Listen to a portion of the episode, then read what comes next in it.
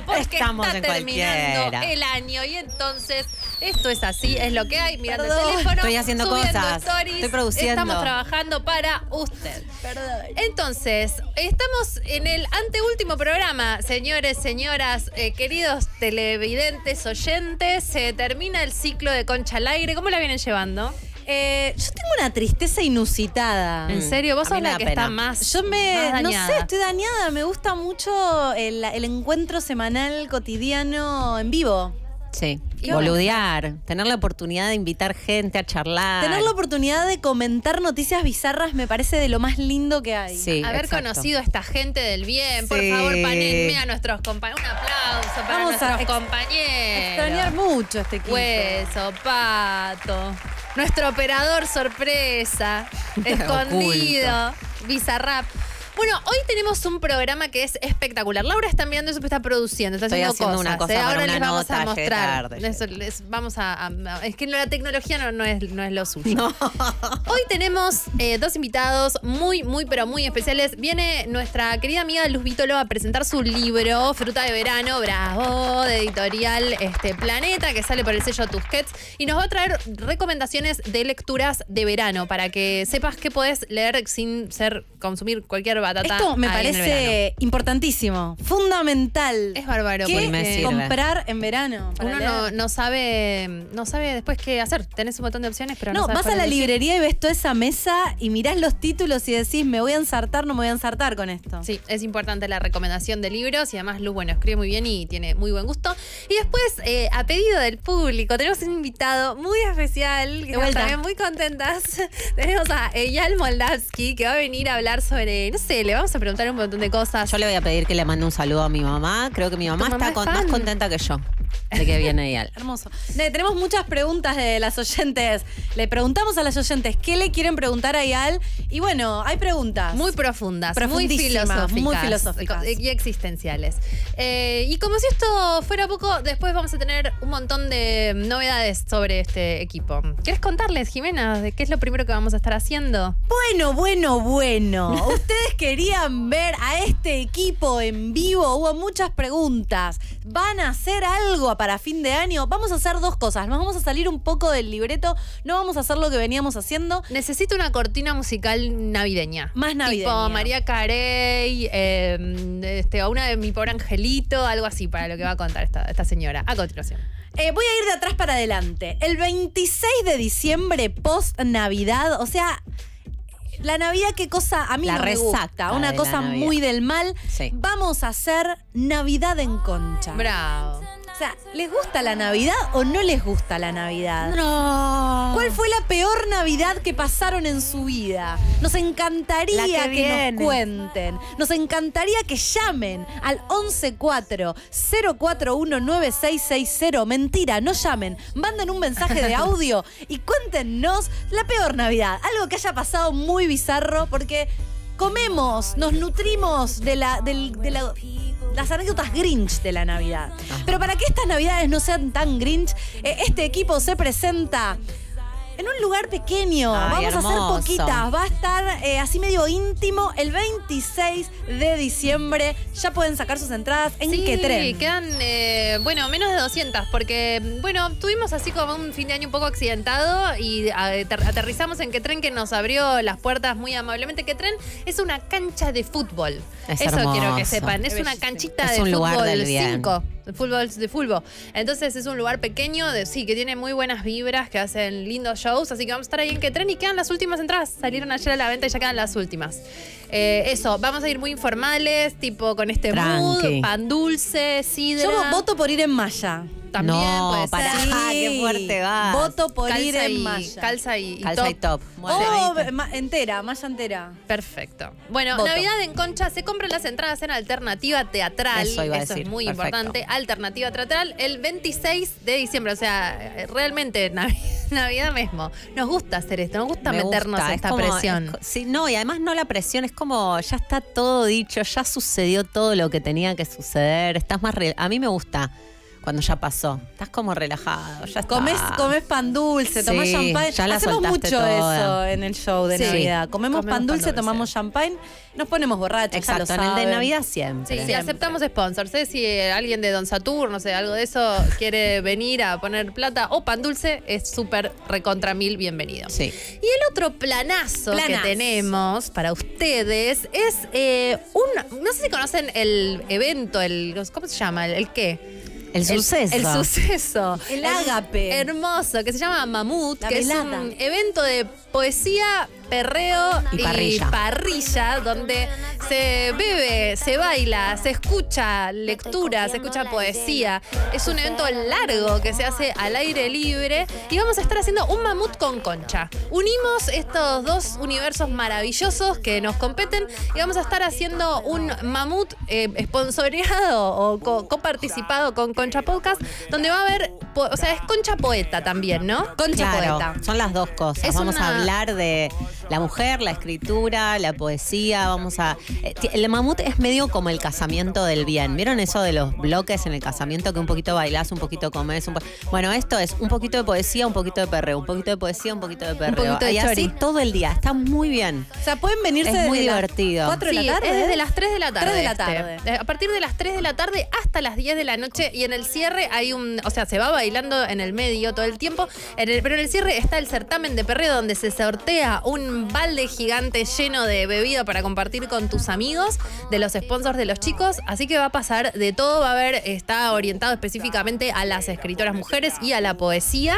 o sea, al contenido, ¿no? Pero pueden venir quienes quieran y también va a estar tocando eh, DJ Tucu Tucu, que es un genio, que es Ah, el- DJ del, de Les La Chiques. fiesta. Y es un fiestón. Sí, y acá es tengo copado. toda esa información que es muy importante. Es gratis las dos primeras horas.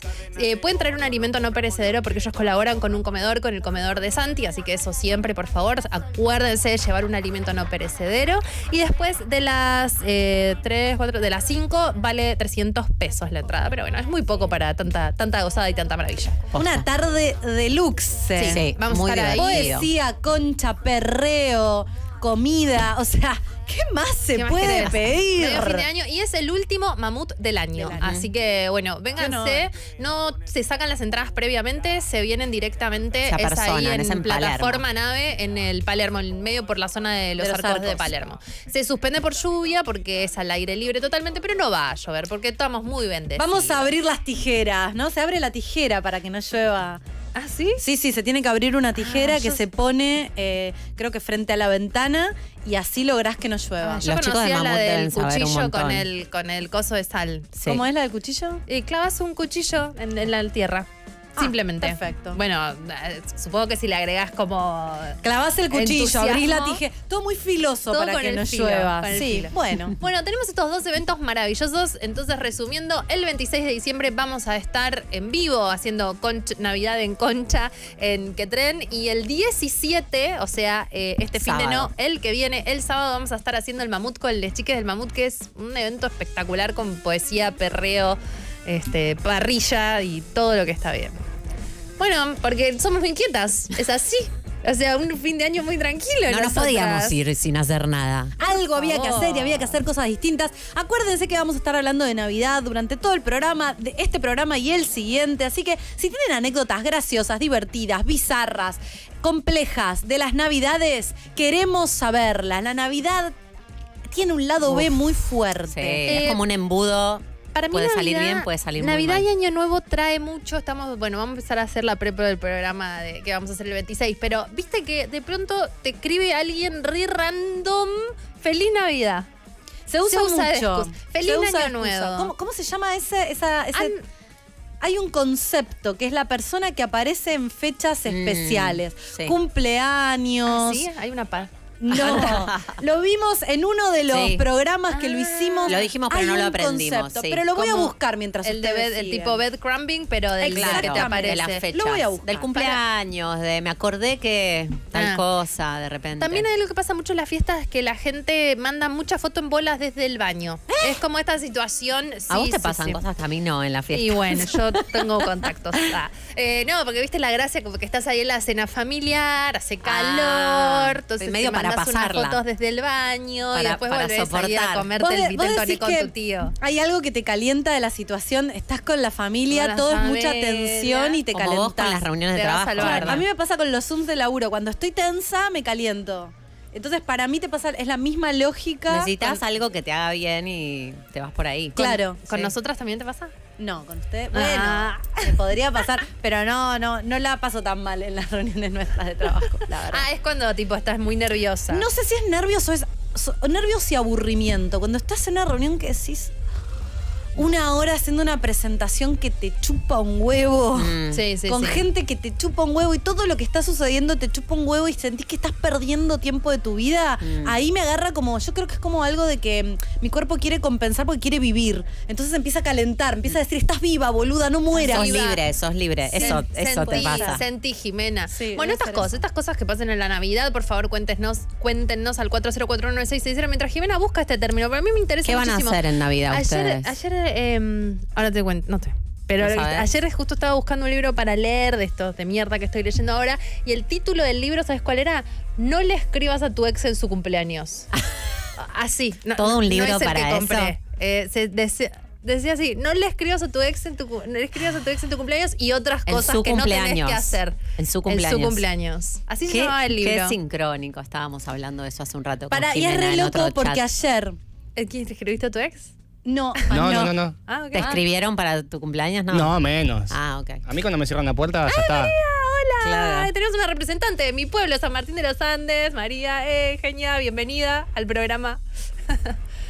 ¿Qué onda? no lo voy a ¿Ah, ¿qué- ¿De qué estaban hablando? Eh, no, justo estaba diciendo que hoy una amiga en un chat nos dijo, che, cumpleaños mi ex, no sé si mandarlo en un mensaje. Ayer en eh, mis Ah, clases de tarot, La respuesta Sí. es no. una alumna, Eh, no, es- a veces no es más sé. complejo. No sé. Ayer en la clase una alumna hizo esta pregunta. Mi, un ex de hace como cinco años que no puede cerrar es el cumpleaños. Ah, ¿Le, escribo o no le escribo? Está en el aire, digamos, el tema ahora. Y lo que el tarot le dijo me pareció muy interesante. A ver. No seas cobarde, le dijo. Porque no le escribí, no le querés desear feliz Claro. cumpleaños. Querés reconectar. ¿Sabés que él Claro. está de novio? Querés reconectar. Querés. ¿Qué querés? Decirle la verdad sobre lo que querés. No le mandes un mensaje de, de tipo feliz cumple para decir acá estoy. No, además es re lo que querés. ¿Sabes por qué? Porque vos mandas ese mensaje pedorro de feliz Navidad, esperando a que él te diga que querés venir a coger. Y no, No va pasa, a pasar. no va a pasar, Te va a decir ¿no? gracias. Gracias. O te va a cagar el visto y vas a quedar como una pancha habiéndote arrastrado. Entonces, si lo querés ver, de último invítalo a salir. Este, este año, para mi cumpleaños, mi ex me mandó feliz cumpleaños. Yo estaba con Jimena. Sí, sí, casi Y me me, me llega el mensaje y le digo. Y Jimena me dice, ¿qué hijo de puta? ¿Cómo se enojó? Porque entendió, entendió la intención. Porque es como, hola, acá estoy, no quiero nada. Solo Feliz quiero decirte feliz cumpleaños. cumpleaños. ¿Qué feliz cumpleaños? Te Qué estimo un montón. Ah, tremendo, tremendo. A mí una vez me pasó algo buenísimo, buenísimo que me encantó. Alguien, que no voy a mencionar, me mandó un mensaje de feliz cumpleaños y yo no lo vi. Entonces Mm, lo vi como hermoso. un mes y medio después y dije, ¡ay, qué hijo de madre! ¡Feliz cumpleaños! ¡Ay, perdóname! No lo vi. Mirá la sortija que no agarré. Sí, que Pero está quedé. bueno no agarrarlo, para agarrarlo cuando una quiere. Sí, lo dejas pasar y lo dejas ahí. Fue el destino, me Cinco protegió. meses después le decís, acabo de ver tu... Así fue, le dije, acá a ver tú, al final te pensás que quería decirme feliz cumpleaños, no quería decirme feliz cumpleaños, gente, son todos tremendos. Entonces no manden feliz Navidad, manden fotos. Acá lo tengo, se ¿Qué, llama Pato, por hoovering. favor? Hoovering. Hoovering, reaparecer en fechas especiales para volver a tener atención. Hoovering. Bien, existe una. Me encanta cuando existen palabras Sí. para cosas muy copadas. Escuchen esto. Ayer me enteré, Yani, vieron que fui de gira a Mar del Plata con Janina, que es una fuente de información vital, Janina Giovanetti, la bailarina de burlesque, y me dijo que existe una palabra que se llama glitter crush, que es la definición de la depre que nos agarra post-show, ¿vieron? Ah, que, mirá, no- que nos amo estrolamos contra el piso. crush. O sea, que, que claro, el glitter, que estás divina, que tenés un montón de energía, que todos te aman, todos te saludan, no sé qué, al otro día estás como una boluda trapeando la cocina. Glitter crash. Mira. ¿No es bueno no que me exista pasa una tanto el palabra? glitter crush. A Yo mí siento tampoco me más agota, el me agota, sí, agotamiento me de agota. quedé es todo. drenadísima. Es todo. Quedás No drenada, bajonea. quedás triste, quedás. Quedás así. Un mensaje. Hola, Conchi. A mí me pasó una indirecta, indirectamente. A ver. Eh, mi ex me venía a buscar después de las dos en algún momento con el padre, pues porque yo no, no, no tenía auto para llegar a donde yo estaba, para salir después. Llegan, estaban todos con cara de enojo, básicamente, había mucho silencio, como mucha seriedad. Me decían como que medio, mi ex me decía como medio que no hable, que, que no sé qué. Y cuando llego a la casa, eh, el papá se va para otro lado, todo como tensión. Básicamente se habían peleado, creo que llegaron a las 12 sin pelearse, se habían peleado porque mi cuñada, la hermana de mi ex, quería salir, el papá no la dejaba. Se ve que terminó todo mal, o fue una discusión que desbordó, casi terminan todos agarrándose a las piñas. Yo encima de todo esto estaba recopeteada porque mi Navidad nada que ver con mi vieja y mi abuela, así que drama, muy drama. Es que sí, es un momento de, De- de tensión. todo, No hay que meter ficha ahí en Navidad, hay que dejarlo pasar tranquilamente. No te tenés que enganchar con nada en Navidad. No, Te no. dicen algo, es. Sí, pásame la sidra. Eh, como decía mi ex todo el tiempo, no entendía eh, si era ya su ex, pero no, no era su ex. Ah, Hoy es su Hoy ex. es su ex y en ese Era momento su era su novio. Claro. Ahora, ¿vos ibas a las fiestas que se hacían en zona sur, en, ¿En el San club? Albano? Sí.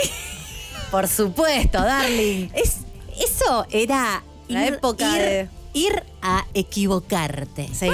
A tomar malas decisiones. Porque era todo Llegaba. eso, eso te iba a decir, es un club de, de Es rugby club que de jugaban mis rugby. compañeros contra los del San Albano. Sí, era, era como. Pero está bien. No. En ese momento Ah, estaba bien. bien. Sí, en ese momento Querías chaparte al rugby Al con que no camiseta de polo. al que no tenías que. Yo ¿Por era de qué, esa, yo me ponía El peligrosa. No, no por los rugbyers, digo Ah. porque era. eh, yo acumulaba una cantidad de energía que me iba a mandar cagada. Solo me podía mandar Eh, cagada. pero las fiestas en Año Nuevo y Navidad Sí, son para son eso. para eso, Son para boluda. reventarse ¿Sabes la lo que pasa en esas fiestas? Lo que pasaba es que era mucha gente Sí. en una época donde la red de puestos. tecnología no te aguantaba. Entonces te perdías de tus amigas en un lugar gigante, lleno de gente linda, sin posibilidad de celular Todos y borracha. todos calientes. Y bueno, te sí. chapabas a Saúl, te quedas toda la noche ahí chapando Y otra columna. Era muy carnavalesco todo. Es como que ese día valía todo. No, y em- empezaba a amanecer. Y ya la- el, el amanecer era como, ah, estabas Que no toda me- hecha mierda, toda la boca así, de la barba que tenía. La humedad en el pelo pasaba. Mal. Y no sabías cómo irte. Era medio Porque no había vampiresco forma de todo. irse. Tipo medio Twilight. Si te da el sol, Sí, te, te morías. desarmás. Sí, se El, walk of shame. Sí, re walk of shame. El walk of shame, estamos hablando de términos hoy, ¿no? Cosas Había que, tienen aprender a irse temprano. Esa sensación no, cuando no te salía, no, no te podías salía. ir. Qué Cuando salís de la fiesta, que a mí me pasa cuando salgo de, salgo de la Dure, que es tipo a las 7 de la mañana, los rayos del sol acá, estoy vestido de, de trola, con todo de red, prácticamente desnudo. Una vez le tuve que decir a una amiga, che, ¿me prestás tu, tu suéter porque es de día? Me dejó un, un camulán. Eh, Eso se llama walk of shame. Están cuando los andás- padres yendo con los, las niñas al club y vos en. Y yo en bolas. Yo, todo cualquiera. A mí me todo. pasa en ver ahora, chicas, a las 7 de la mañana. Yo por ahí estoy Vos salís a despierta andar que en no bici. salí, claro, y veo a la gente muy espectacular. Qué bien. ¿Otro mensaje hay? Hola Conchis, ¿cómo están? Bueno, hoy es mi cumple, así Feliz que cumpleaños. un saludito. Feliz cumple. Bueno, quería contarles que eh, una de las peores navidades que pasé fue en Perú visitando a la familia de mi ex. Yo había estado toda la tarde del 24 escuchando Concha Podcast en el sillón tirada mientras mi ex jugaba a la play con el hermano. Resulta que con ese mismo hermano, después de la cena navideña y después de mucho pisco, se terminaron cagando a piñas Ah, y pensé que se yo lo había no chapado. sabía si tomarme un avión a Argentina en ese mismo momento o seguir tomando pisco. Qué Les mando un besito, Conchis. Extraño decisión pasar las fiestas con tu novio y su familia. Es algo que yo en general no he hecho. Tiene que ser casi una, un novio, pero muy, muy, muy de años. Mm. Ya me parece como Avan- intenso pasarla con mi propia familia. Pasarla con una familia ajena es algo, una decisión que yo no entiendo, extrañísima. me Además, abandonar a tu, tu familia, abandonar. abandonar a tu madre para ir con tu novio. No sé, rarísimo. No sé, prefiero quedarme sola. Sí, Em, same. El año pasado fue la primera vez que decidí pasar la fiesta solas también. y lo recomiendo. Ustedes están re locos. ¿Saben lo que hicieron ustedes, oyentes? Pueden escuchar. Cada una en su casa pasó la Navidad. O sea, solas. Solas. Podían juntarse, boluda. No, yo estaba laburando. Espectacular. Laburando y después a las 11 de la noche me vi la peli esa de Leo DiCaprio, Don't Look Up. Sí. No, y me no. deprimí, me fui a dormir deprimida. No lo puedo creer. Ay, sí, no. es espectacular, lo Yo tengo recomiendo. arbolito de Navidad en mi casa, ¿te entienden? ¿Ya lo armaste? ¿Es mañana? No, me toca ahora. Ah, mañana, mañana. mañana. ¿Mañana es 8 ya? Sí. Ay, qué bien, qué bien. Bueno, tenemos algún chin de noticias eh, así para, para arrancar, para traer algo? ¿O qué? ¿O qué hacemos, gente? ¿Para qué están? Uy, otro mensaje, bueno, qué Pinto. cosa. Esta va a ser la segunda Navidad que me quedo sola. Ahí va. Vivo en la Patagonia y se va de viaje toda mi familia. No puedo pensar otra cosa que usar la Navidad para masturbarme toda la noche y quedarme sola. Está bien. Felicitaciones. Buenas decisiones. Buenas decisiones. Hay, hay malas decisiones como pasarla con la familia de tu novio. Hay buenas decisiones como quedarte sola y hacerte la paz. Les recuerdo, ah, bueno, no se puede decir esto, pero hay un código de descuento, concha, para comprar todas estas cosas para pasar una Navidad feliz en tal caso, ¿eh? Este, lo escuchan al principio de, de los episodios de, Del podcast. podcast. No, porque viste los nichos comerciales, no se puede mezclar todo. Ah, pero este- este lo importante de domingo- esto es que puedan tener descuento para. Este domingo sale un episodio que Ay, nos qué gusta. lindo. Ay, qué Yo bien. Sí. Un, un buen hablé, episodio. hablé de eso en Mar del Plata. serio? Yo también hablé de eso este fin de semana. Mira. ¿Y qué onda? ¿Este fin de semana qué día es hoy? O ayer Sí, hablé de bueno, eso. el No fin de sé. semana que- miércoles. ¿Qué pasó? ¿Qué dijiste? Em, hablé en terapia de eso. Bastante. Em, y hablé, estoy como de vuelta, concha agotada, no me acuerdo con quién lo. ¿Con vos no lo hablé? No sé. No, con vos no lo hablé. Lo hablé No. con alguien que no sabía. Bueno, Lau, ¿querés contar de qué se trata? El episodio se llama Estable. Concha estable. Eh, ah, recientemente nos fuimos, no, e- no el pasado porque no hubo programa, porque jugamos, eh, la selección jugó al fútbol. Eh, eh, está sucediendo un mundial. Bueno, el, el- el programa anterior les contábamos que habíamos vuelto recién ese día de Pinamar, que nos fuimos de retiro un poco a pensar el año que viene y nos dimos cuenta que que hay algo de la etapa de Concha, que hay algo estable, hay como una base. Este año nos dedicamos un poco a eso y entonces eh, decidimos hacer un, un episodio para hablar de qué significa, cómo se siente la estabilidad, que es como bastante mm, extraño, ¿no? No sabíamos si separarnos o casarnos, básicamente. Y lo que nos estaba pasando era que básicamente estábamos estabilizando algo. Nos dimos cuenta Como que, se puso aburrido y decís, ¿esto es malo? ¿Esto es porque se está terminando? Y no, era una fase.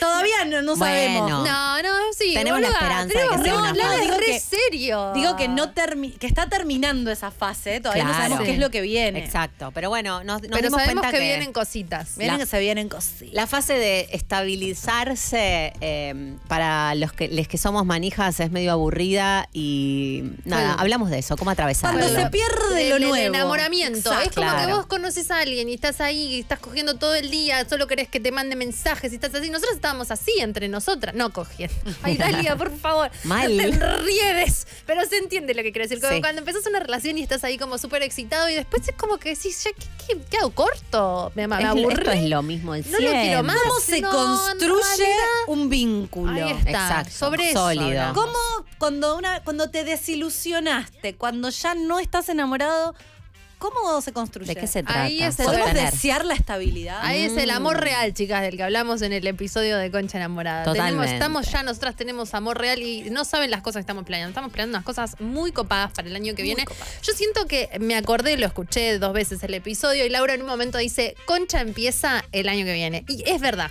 porque siento que la boludez ya está, este año ya, ya hicimos todo lo aburrido. Y lo que viene que viene es una mezcla de lo que nos gusta hacer con un sostén. Sí. Así que En esa estamos. Quédense. Bueno, lo escucharán el domingo. Sí, nos tenemos que ir al tema. Eh, una selección navideña, salvo una maravillosa excepción que les contaremos más adelante.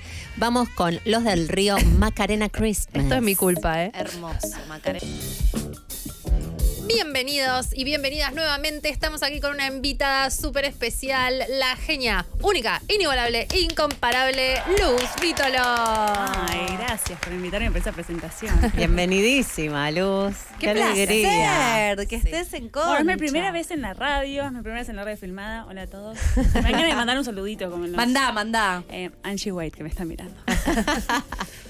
Luz Muy es escritora y tiene, eh, bueno, un primer libro, lo tenés ahí, que se llama La, lógica, del, daño. Muy por bueno. Delia, que va por su tercera edición. Las chicas lo leyeron. Y hoy vengo a presentar el segundo recién salido del horno, que es eh, Fruta de Verano por Tusquets Editores y que acaba, acaba de imprimirse. Muy groso tus Qué. Qué elegante Felicitaciones. La ¿eh? verdad que es muy lindo estar en, la, en esta Sí, colección sí. con el Aparte, negro. Belleza. Es Es como que sos, ahora sos escritora. Sí, sí, yo- Ahora sí. O sea, yo ya me sentía, pero de repente ahora la gente está como, ah, Ah, ahora ah, sí ahora sí Yo, mamá, ya era. Mamá, fui otro libro. siempre. Y eso me, me costaba asumirlo. Era como, por primera vez, una vez eh, este año, en migraciones en Estados Unidos, me dijeron como, bueno, ¿de qué trabajás? Y dije, ay, escritora. Y después dije, ay, qué mala respuesta para migraciones en Estados Unidos. Como me van a, me van a devolver de una patada. Y, como, ¿Y dónde trabajas? No, bueno, tengo muchos trabajos, junto acá, allá. Para mí tienes que llevar tus libros. Escribí este Cállate. libro. Ok, ok.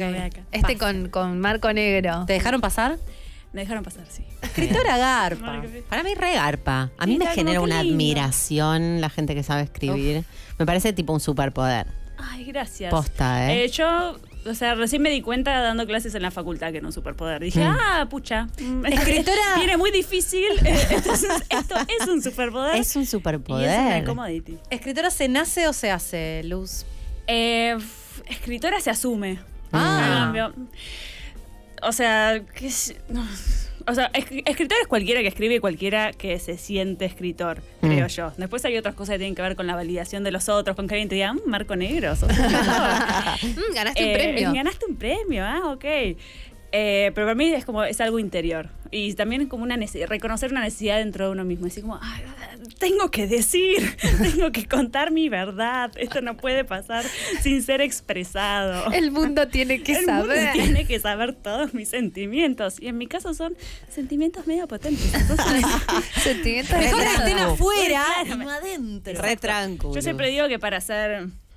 Para esta igual una percepción errada de mí misma, ¿no? Pero para hacer este, este ser feliz y sonriente, tengo que escribir estas cosas. Oscuras. Escribir estas cosas oscuras, exacto. Re, te banco. Así Em, fue para vos, digo, ten- sentías que tenías como todo eso Sí. y que si no lo re. escribía Sí, implosionaba. re. o sea, ustedes que, que están en tema, tengo Mercurio en Scorpio, Ah. tengo Plutoniana. Y, bueno, Luna en Capri. Luna en Capri también. Eh, Justo la Luna en Capri es más, me hace cola. Pero después hay como toda una Sí, bomba. pero es como, va, para mí es como dura. Como que estos cuentos son re de Luna en Capri. Porque Ah, tenés bueno, que ta- ser ta- sí, sí, fría sí. para escribir estas cosas. para, para, evita- para evitarlos. Sí, puta. Por eso, mejor, a- mejor afuera. Luz es mi amiga Claro. y, y yo leí su libro como amiga, o sea, como leyendo a mi amiga y leía un cuento y se me corrían las lágrimas. O sea, lo que quiero decir es como que ya la conozco, ya sé que va, ya, incluso algunos ya los había leído, entonces como que no, bueno, cierro el libro, la apoyo en la mesa a dormir y digo, bueno, mañana es otro día, mañana es otro cuento, porque no podés leerlos todos seguidos. Mi escorpianidad amó el que, el que tuve la oportunidad de leer, me pareció brillante. No, Son todos cuentos. Estos son todos cuentos, siete cuentos también. Y encima creo que vine reloaded, porque cuando salió la lógica del daño, yo estaba como, ay, medio culposa, como, ¿quién va a querer leer esto? ¿Por qué la gente va a, su- va a querer sufrir? ¿Quién quiere evitar este espacio? Digo, yo me conozco, yo lo, lo puedo hacer, digo, vivo conmigo hace un montón de años. Dije, ¿quién más? Y de repente el libro fue encontrando como sus lectores, Sí. sus nichos, se lo fueron pasando. Y ahora viene como, ah, sí, le gustó la lógica del daño. Fruta de verano. ¿Cuál es la diferencia entre uno y otro? ¿Qué cambió para vos de un libro Mira, para mí es un tema de, de. A ver si lo explico bien. De ondas. Para mí la lógica del daño busca hacer una cosa de pulsos, como te agarro y te suelto, te agarro y te suelto, te reís, sufrís, te reís, sufrís. Y acá es medio como una nota sostenida, es como... zzzz. Sufrí, sufrí, sufrí, sufrí. O sea, yo este libro lo escribí eh, mayormente en 2019, que ahí lo, lo mandé a Fundación el Libro, se ganó un premio, pero después pasó la pandemia. Y yo en la pandemia, no sé si les pasó a ustedes, pero arañé niveles de dolor y desesperación que no había agarrado nunca en mi vida. Tipo, de Mm. repente, no llevo un diario de pandemia, pero tenía algunas cosas sueltas y si las leo ahora es como de repente, hoy parí un demonio, es como, ah, mierda. Tranqui. Entonces como reescribí el libro con ese mood. Dije, como, Ah, lo editaste. lo o sea, edité. lo Sí, después. Dije como de vuelta, no llegó. Fue como, no llegó porque aparte este es un libro que trata sobre el cuerpo, sobre el dolor y sobre y solo como el el cuerpo como vehículo de existencia, vehículo de dolor, de todas cosas lindas, pero también de todas esas cosas duras y toda la sombra. Y en pandemia empecé como que, ah, ok, normalizamos, todos estábamos ahí. Como no Mm. había nadie, co- digo, por ahí una que justo extendió su licencia, estaba con su bebé más tiempo en su casa, la habrá pasado bien, pero diría como que en general No. estábamos todos para atrás y fue muy terrible. No había, no había dónde escaparse. No había dónde escaparse. Y también fue muy del cuerpo, es como de la enfermedad. Claro. La enfermedad está afuera, todo se pudre. Todos podemos morir, una desesperación así. Así que con ese mood es que yo que reescribí Me libro que tiene este nombre, sale en verano, te dice, te confundís, para el despistado va como, "Mm, ¿qué puedo leer en la playa? Fruta de fruta de verano. verano, No, sí, ¿de pero qué? ya te das cuenta que no, igual. Que no es. No sé, ¿eh? No, No sé. Bueno, la Si no la conoces a Luz, que vos decías. Dice, un grupo de amigas adolescentes procesa a su manera la violación que sufre una de ellas. Arranca tranco. Mario atiende su granja de hormigas con la misma pericia que usa su prima para torturarlo. El sentimiento de culpa frente a un hecho inesperado cambia el rumbo apacible de una pareja. El trabajo de Miriam es cuidar y limpiar a una muñeca sexual de alquiler que se desgasta con el tiempo, al igual que ella. Jóvenes al borde experimentan sus deseos y prueban ir un poco más allá. En un mundo que se desarma, un hombre se encuentra al límite. ¿De dónde sacas las ideas? Para mí es como que se van juntando, es un cúmulo de imágenes, ¿no? Eh, por ejemplo, no sé, de la hormiga argentina, que es como, bueno, no sé, empecé a flashear con las hormigas. La hormiga argentina, de repente escuché un dato, la hormiga argentina está en todas partes, es la más invasiva.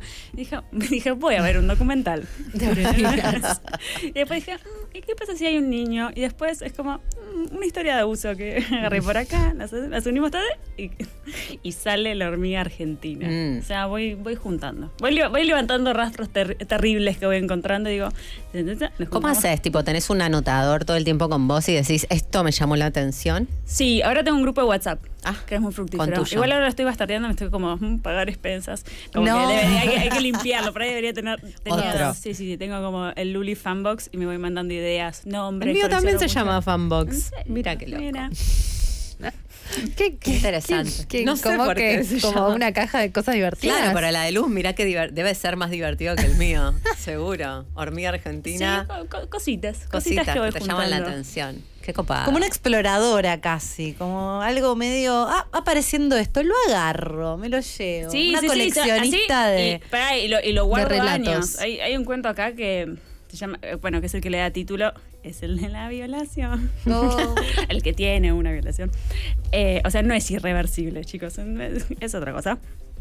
La estoy tratando de escribir hace 15 años. O sea, Ah. puedo guardar 15 años una cosa y decir como, ah, ¿cómo escribo esto? ¿Cómo cuento? Para mí, te- o sea, me desespero. Mi búsqueda tiene que ver también con, con contar lo inenarrable, con contar lo que no tiene palabras. ¿no? Como ese, ese sentimiento, no sé, ¿cómo se cuenta el dolor? ¿Cómo se cuenta el trauma? Es muy difícil, no hay palabras. Es como yo siempre le decía mucho a mis alumnos que la lengua escrita o la palabra escrita es muy precaria como medio para mostrar cosas, como cómo representás la realidad. Por eso es un superpoder para mí. Exacto, porque, porque no es nada distinto, es tipo blanco sobre. No es nada, pero son ideas, o sea, es como pensamos, es como somos. Entonces es traducir eso, ese trabajo me gusta. Mm. Y de, de eso va la búsqueda.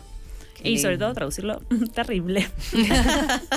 Qué bien, qué bien. No, Ay, es un sí, placer. qué lujo. Este, Me lo vendiste. Sí. Yo ahora lo quiero leer. Ah, no te lo tenía que revelado. Muy bueno. Y está en todas las librerías, ¿verdad? Está en todas las librerías, sí, es, tus kids lo van a ver, ya me han mandado bastantes fotitos. Vidrieras. las vidrieras, es lindo saber cómo, ay, con quién estoy, y con mis ¿Con compañeros quién, te pon-. ¿Con quién te ponen la vidriera? Eh, hoy me mandaron uno que estaba eh, Annie Ernaux abajo, que ahora ya vamos a hablar porque traje una recomendación de ella.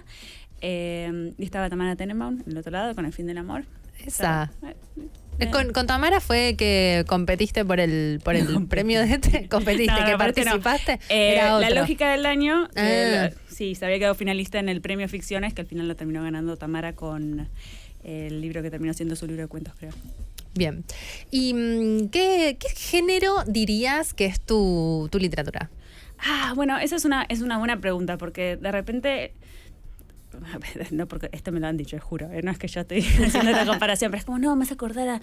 Bueno, a, a Samantha Schweblin, a Mariana Enrique. Sí, yo como, sí, bueno, pero Mariana Enrique es cuenta terror. Y esto, Mm. como no es terror, porque el terror tiene sus propias reglas.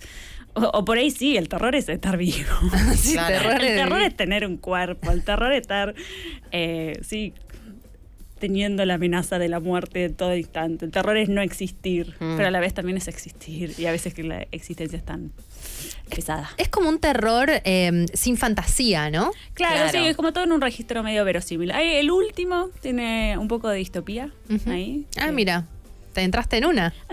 Bueno, te digo, la pandemia. no Como sabía. empe- empezás a tener ideas. Estás Sorpresas. en tu casa, en, en los ambientes.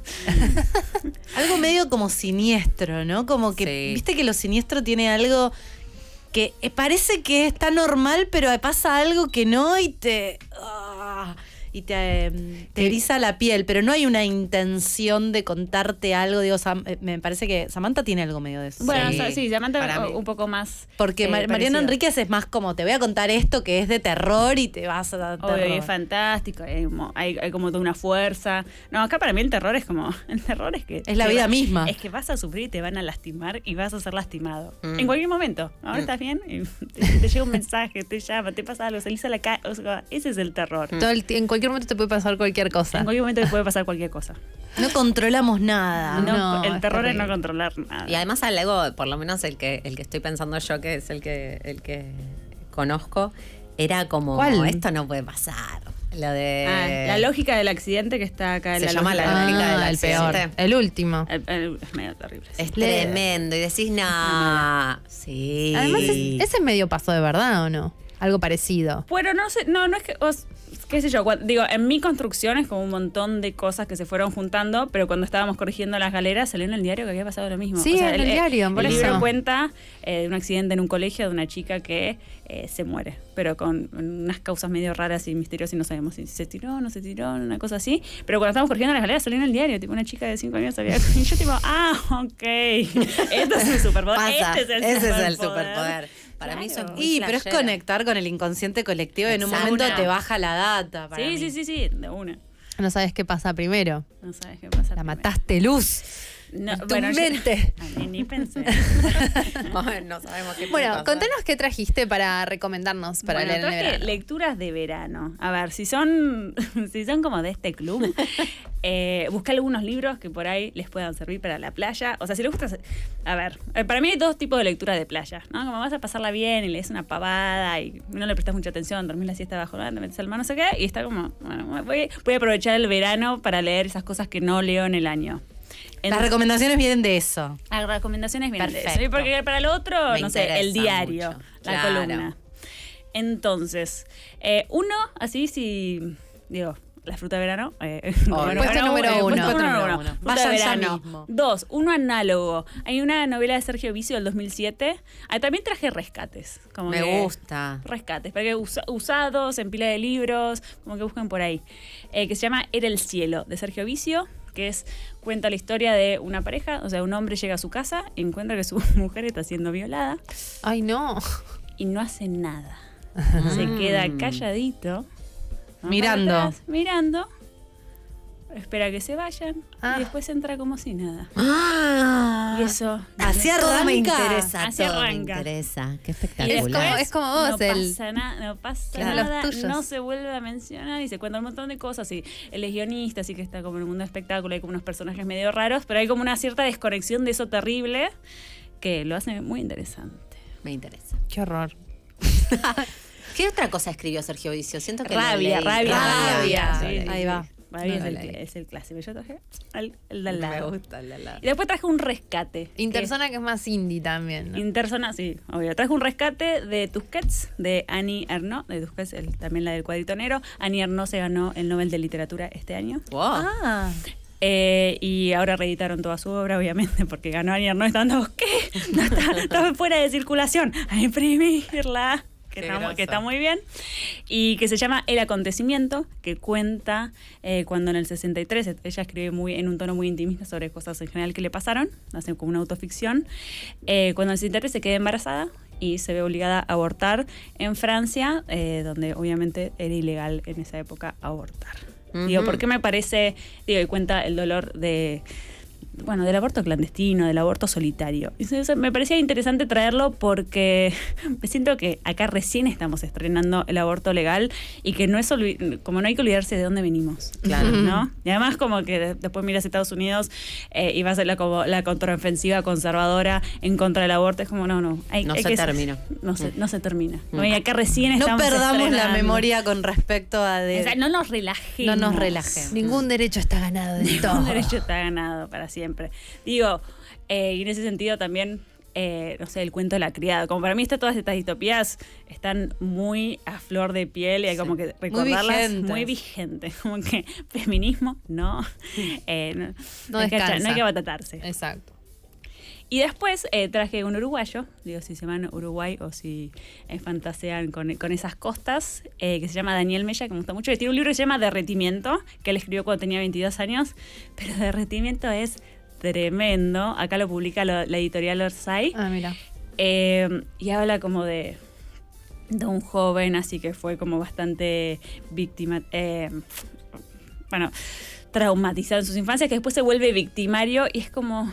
derretimiento es una experiencia. O sea, la forma en la que vende Orsay dice es como, es hasta qué página de derretimiento podés llegar. Es como que cue- causa una regul es como una cosa, es, es una experiencia, no se puede ni contar la trama porque la trama tampoco es tan clara, es como una cabaña y una pareja y una tortura, medio eh, pariente de Irreversible de Gaspar Noé, o también estaba como de Funny Games, como una cosa Mm. así, Uf. que no sabes, de una violencia, eh, que no sé por dónde.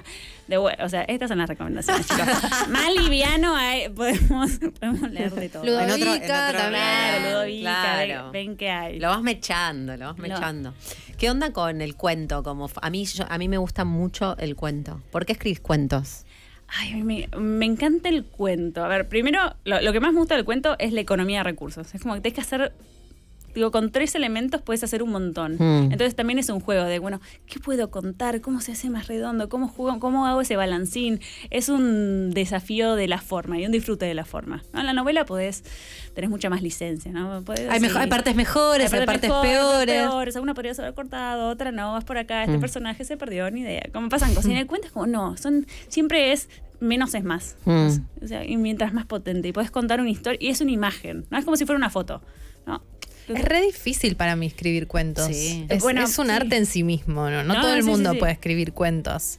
No, para mí, o sea, todavía no escribí la novela, digo, estoy eh, canchereando, eh, pero me parece como que sí, que es, es su propia su propio desafío escribir. Claro. ¿Te dan ganas de escribir una novela? Ahora estoy con un proyecto largo, coqueteando. Estoy como, "Mm, Uh. ¿cuántas hojas? Un me pasé muy largo para cuento, pero llegó a Nubel. Es una novela. Es la palabra con N. Ahora con T. Proyecto largo, eh, indefinido, sin título. The N-word. Ni N-word. Proyecto largo. Ahí después me quedó eh, uno que es como La Rara, de Aurora Venturini, Las Primas, que ahora también Lo leí, creo. por, todo, por Tusquets. Aurora Venturini tiene la particularidad que fue descubierta a los 85 años en un concurso. No, la amo, basta. La amo, Esta historia no la sabía. Ay, qué La- amor. La amamos. Nunca es tarde, gente. No. Nunca es tarde. A los 85 años, ¿ella venía escribiendo toda su vida o empezó escribiendo toda su grande? vida, ¿no? Y se saca las primas y después como, ah, ¿qué más tenés? Y tenía un montón de novelas toda más. mi tenía vida un montón de novelas, claro, tenía toda una vida escrita. La novela está ambientada en los 40, en La Plata, una familia de clase media baja, donde son todas mujeres con al- algún tipo de discapacidad eh, funcional, motriz, eh, espiritual. pasa? Me gusta todo lo que cuenta. moral. Me interesa. Y el emergente de alguien que puede salir a través del arte, de ese, mm, de ese background, pero con el peso de toda esa historia. Medio la casa de Bernarda Alba, versión. De for- Profesor Fricks. O sea, la casa de Bernardo Alba meets Fricks Wow. y hacen las primas de Aurora Venturini. Me copa. Bueno, qué bueno. Es como que quiero ir a- ya comprarlos y a la vez siento que me voy a arrepentir en algún momento, pero esa es, me parece el valor. Y- pero- como que haber un momento que decir, ¿por qué estoy leyendo esto? La Pero a la vez no puedes madre?". parar. No puedes Eso, parar. No, no, eso, para- Pero a la vez también es el Eso. desafío, ¿no? Para mí lo que tiene bueno en literatura es que te. Sí, te, te- no sé, Te hace sentir desafía, te cosas. hace, te hace sentir otras cosas. No sé, la otra vez me pasó, dije, bueno, voy a poner una peli. Y siempre estoy como, ¿qué pongo? ¿Un cine de arte? Pongo tipo una pavada, la de Brad Pitt en el tren. Y dije, bueno, Brad Pitt en el tren. Es un embole. Después estoy como, Exacto, a mí me pasa estoy eso, vacía, sí. gasté dos horas de mi tiempo, podría haber hecho cualquier otra cosa. Investigar sobre la hormiga argentina. Investigar sobre la mía argentina. Escribir. Eso podría haber. ¿Cómo es? ¿Escribís mucho? Tipo, todo el día estás todo el tiempo en esa? O... No, so- son también procesos. Ah. De hecho, ahora vengo, ahora estoy reactivando, pero vine de un año en el que me costó un montón escribir. Mm. Y estaba también con el drama, me llamé escritora y no estoy escribiendo. Me puse dije- Salió el primer libro y nunca más pudo Le dije el escribir de nada. migraciones, que tengo un compromiso moral con el de migraciones de Estados Unidos y ahora no estoy escribiendo. Y también el trabajo propio de decir como, hacerte la cabeza, no decir nunca la palabra con B. Le decía Daniela como, no, no decimos la palabra con B. Ah, yo justo te iba a preguntar la palabra con B, no se dice. Ok. No, no sé, ¿Cuál es yo- la palabra con yo no B? diría, es Ah, Que me- no se dice para no nombrarse No se uno dice como tal. Pues, Claro, pero no tener esa cosa. Pero después hicimos el, camino del artista de Julia Cameron, reactivamos. Te reactivó, qué Re- bien. Sí, súper. Pero pasa que por ahí después de escribir el primero decís y que le fue bien y que tuvo aceptación, decís, che, el segundo, no sé. Ah, Yo justo ya tenía el segundo ahí, ya estaba, ya estaba listo. Ah, pero es como el tercero. como, ¿Qué estoy pensando en el tercero? No, para mí también es aceptar esa cosa de, bueno, desierto. Pero Es escribís, año de desierto. ¿Escribís cuando te sentís inspirada o tenés como esos escritores que de todos los días de 5 de la mañana a 9 escriben? Ay, lo no, que me- sea. o sea, me encantaría, pero también tengo un trabajo. y que Eso te iba a Igual decir, trabajo ¿no? también Como- tiene que ver con escribir. Bueno, Claro. también mi trabajo tiene que ver con escribir, escribo un montón de cosas, o sea, también soy ghostwriter eh, y hago mil cosas del freelancismo. Pero bueno, también, también es difícil, ¿no? Es como, bueno, escribo para mí, escribo para otros, y después las horas de computadora es lo mismo, es como que es el tiempo, no sé, casi que preferiría hacer algo manual. Verla de Brad. Pitt, ahora entiendo, Claro. pero da- ¿Querés contar qué, es Ghostwriter para los que no Ah, saben? sí. Es escribir por encargo para otros. Hay una peli de Roman Polanski que le ilustra bastante bien, pero es eso, es como... Bueno, eh, acá cuando descubrí que esto era un superpoder, dije, escucha, es un superpoder, ¿se puede?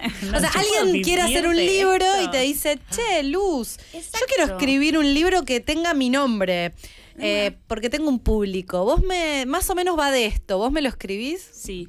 Y hay gente, este, biografías, o sea, ustedes se piensan que ustedes van ahí y todos los libros que ven en la mesa, ¿No los escribió la los persona que lo firma. escriben sus libros? Ningún Andrea famoso, ningún político escribe sus libros. Eso seguro. Obviamente. Porque no tienen tiempo, están No en otra tiempo. cosa y está bien. Para mí igual también me pasa mucho en, en este negocio cuando te preguntan con mucha culpa, como, no, ¿y ¿cómo te voy a contar? Te contraté a vos. Es como, "Ay, no impo- a mí no me importa, tipo, yo contrato a alguien porque me diseña mi logo no, no tengo que ir nombrándolo a ver quién me lo diseñó todos los días. Claro. Eh, eso es como, son, son servicios. Hay gente que lo sabe. Y, y aparte porque...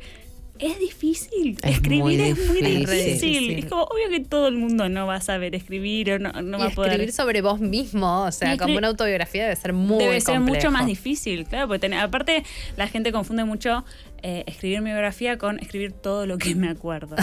O todo lo que Claro. me pasó. o todo lo que me pasa. Es como, no, bueno, también es ese trabajo de hay que armar una, hay que armar una historia, todo es una ficción, Pero lo Luz, mismo. ¿cómo haces con el estilo? Digo, vos tenés seguramente, o ¿existe algo así como un estilo? Porque hay voces distintas. Escribís para un político que te está pidiendo que le escriba su autobiografía. Escribís para una famosa que quiere sacar, no sé, un libro de, no se me puede ocurrir. Pero, ¿es el mismo estilo o pensás en la persona y le das como un personaje?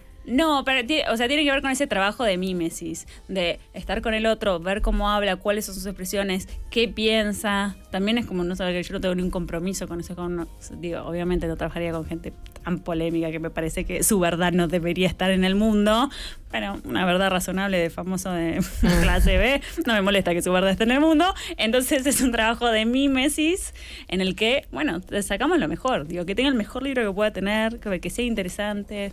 ¿Sabes Qué qué? divertido. La otra vez que mucho. Claro. mm, No, vos- siempre. leí que. ¿Vieron el discurso re famoso de Steve Jobs en Stanford? Sí, Que- connect the dots. Exacto. Después salió que en realidad se lo había escrito un guionista súper conocido, no lo había escrito él, pero se juntaron, él le dijo de qué quería hablar y el tipo le armó Lo el interpretó. discurso perfecto, claro. Y alguien decía, me parece perfecto porque es mucho más valioso cómo lo escribió y cómo lo transmitió. Y eso está en el que está en el mundo ahora, seguramente es mucho mejor que si lo hubiera escrito Steve Jobs. Mm. Y dije, ah, ok, hay un punto. Me parece que en ese sentido es lo mismo. Bueno, sí, porque tiene que ver con, tra- con traducir al otro, ¿no? Como, bueno, yo te escribo. Es como, bueno, ¿qué quieres contar? Y te ayudo a Claro. contarlo. Es como, bueno, Steve no sé, hizo el iPhone. que es lo máximo. hizo el iPhone, chicas. hizo el iPhone. ¿Por qué tiene que saber decir un discurso? No sé, este no, tú eres Claro. programador. ¿Por qué tiene que hacer todo bien? ¿Por qué todos tenemos que hacer todo bien? Como, entonces, enaltecer el- Pero la pregunta labor es, del ¿querés escritor. escribir un libro si no sabes escribir un libro? ¿Por qué?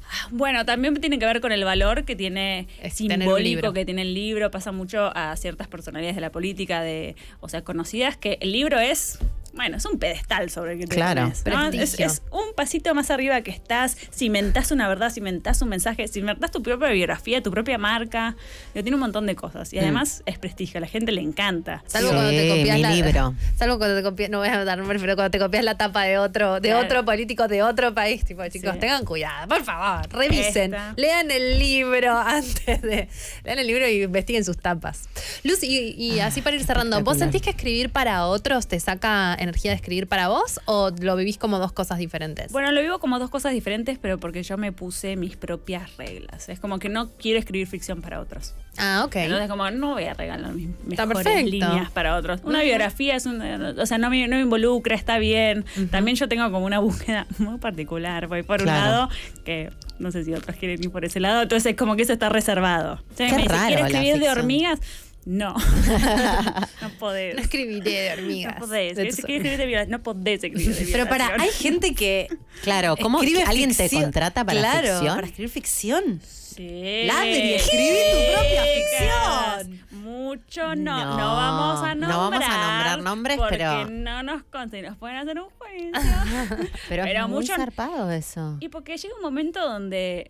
¿Qué más vas a Digo, escribir? Es como el músico que contrata. mm, Exacto, digo, porque, la- porque no es una máquina infinita. Digo, tenés es un pozo y hay que nutrirlo y a veces el mercado, digo, la pegaste y el mercado está como, ¿qué, qué más? ¿Qué pasa, más tenés? pasa mucho a los autores, como, la pegas, ¿qué más? ¿Qué más tenés? Ah, dale, este, esta cosa que no sé, que es una mierda, no importa, la hacemos así y la mandamos. Y, y a veces en detrimento de la, propia, de la obra del propio autor. Bueno, yo siento que hay muchos autores que después son unas marcas, sobre todo estos bestsellers Sí, yankees, que ya obvio que no lo una. escribe. ¿Cómo se llama el del código da Vinci? Eh, no sé, está pensando en John Em, Grisham, pero no es John Grisham. el código. bueno, pero John Grisham, esa misma lógica que ya no lo escriben ellos. O sea, para mí es como que es una máquina de hacer Hay un chorizos. equipo, hay una inteligencia artificial. Mal. Próximamente, Próximamente. GPT-3 va a estar escribiendo. O también por ahí trae algo medio armado y se trabaja sobre eso Seguro, y una idea, como decís, porque además tampoco tienen tiempo. Digo, escribir una novela es arduo. Es No un proceso. O sea, ¿se la recomiendas a la gente como un camino de vida? No.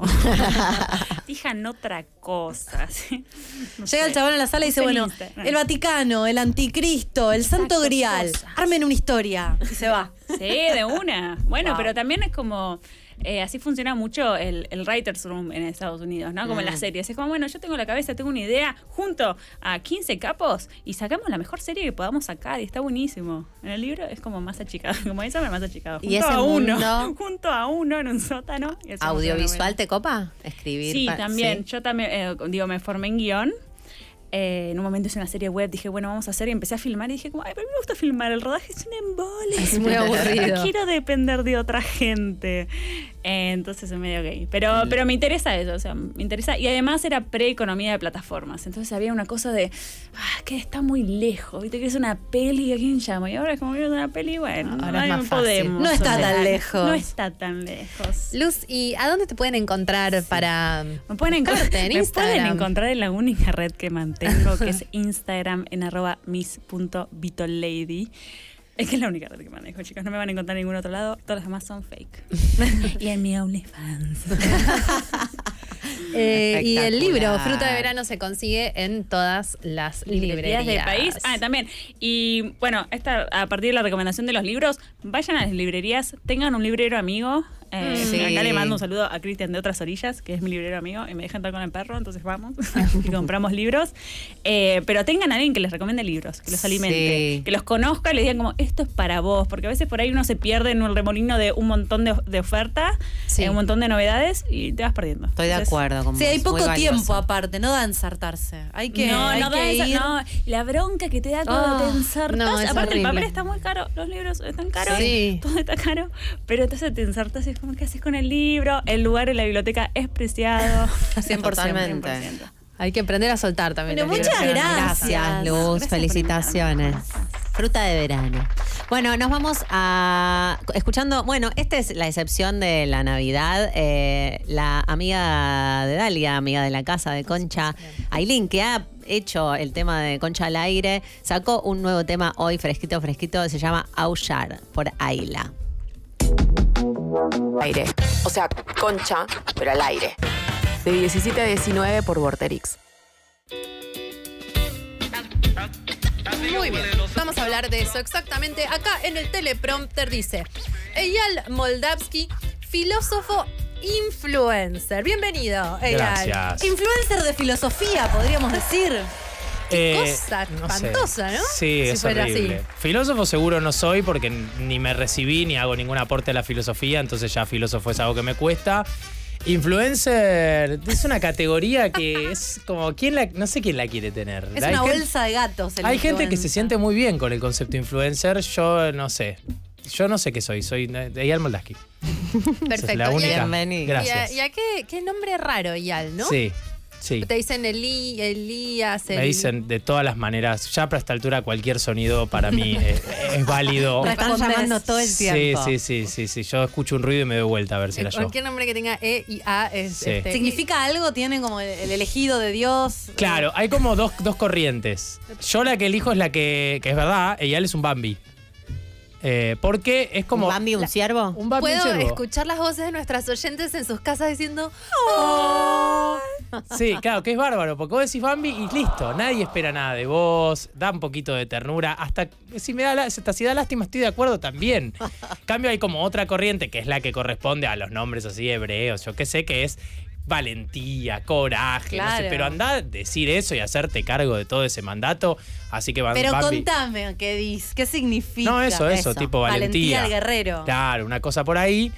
Eh, no, me parece un ¿Preferís el montón. Bambi? Total, toda la vida. ¿En serio? Pero ¿cómo no voy a preferir el Bambi? Preferís el Bambi al guerrero. Sos de los que mejor, mejor. eh, la expectativa es lo peor que Claro, hay. no decepcionar. Exactamente.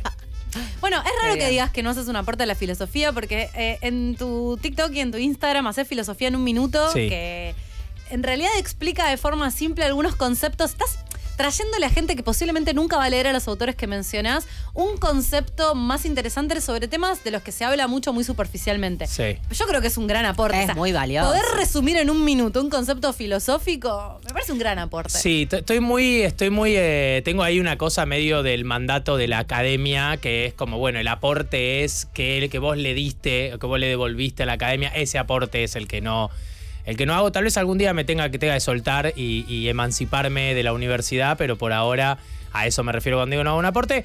Y también, obviamente, bueno, la negociación de decir estoy diciendo algo en un minuto, que es una negociación que uno hace para tratar de transmitir algo que con ese objetivo que vos decís. Yo sé que son autores que es muy difícil que en algún otro momento te cruces y para mí es mucho más valioso que alguien tenga en su vida algún día haya escuchado el nombre de Cart que digamos la, la cosa dura de haber respetado todos los asteriscos que tengo que poner a la hora de transmitir un concepto. Mm. ¿Por qué estás limpiando la casa? Porque realmente la casa no se para de ensuciar. es tan sencillo como eso. No entiendo quién la ensucia. Estoy seguro que vivo con gente que no veo. Porque es como la termino de limpiar. No sé si les pasa, calculo que sí. O si a Ah, cualquier es persona. increíble. Todo el tiempo tenés animales. Tengo un perro. Ah, Claro, La- olvídate. a los perros, a los pelos ya estoy entregado, pero, pero viste, a veces terminás de limpiar y cuando terminás de limpiar, ¿qué haces? Comés, va, yo al menos muchas Sí, veces. Y volvés a ensuciar. Inmediatamente se ensucia todo de nuevo y decís, esto es un círculo Es muy es medio filosófico. filosófico, Bueno. exactamente. Eh, y entonces y era para aprovechar, realmente arranqué los videos diciendo, bueno, ya que voy a hacer esto, que por lo menos quede limpio este sector y efectivamente limpio lo que limpio. Haciendo no es un dos acting. cosas al mismo tiempo. Sí, y no es un acting. Multitasking. Eh, De hecho, los videos son tomas de 15 segundos en videos de 3 minutos porque dejo grabando el teléfono y termino de limpiar lo que estoy limpiando. Ay, qué Entonces, los videos editar. son 4 minutos de video donde solo valen 10 segundos de eso.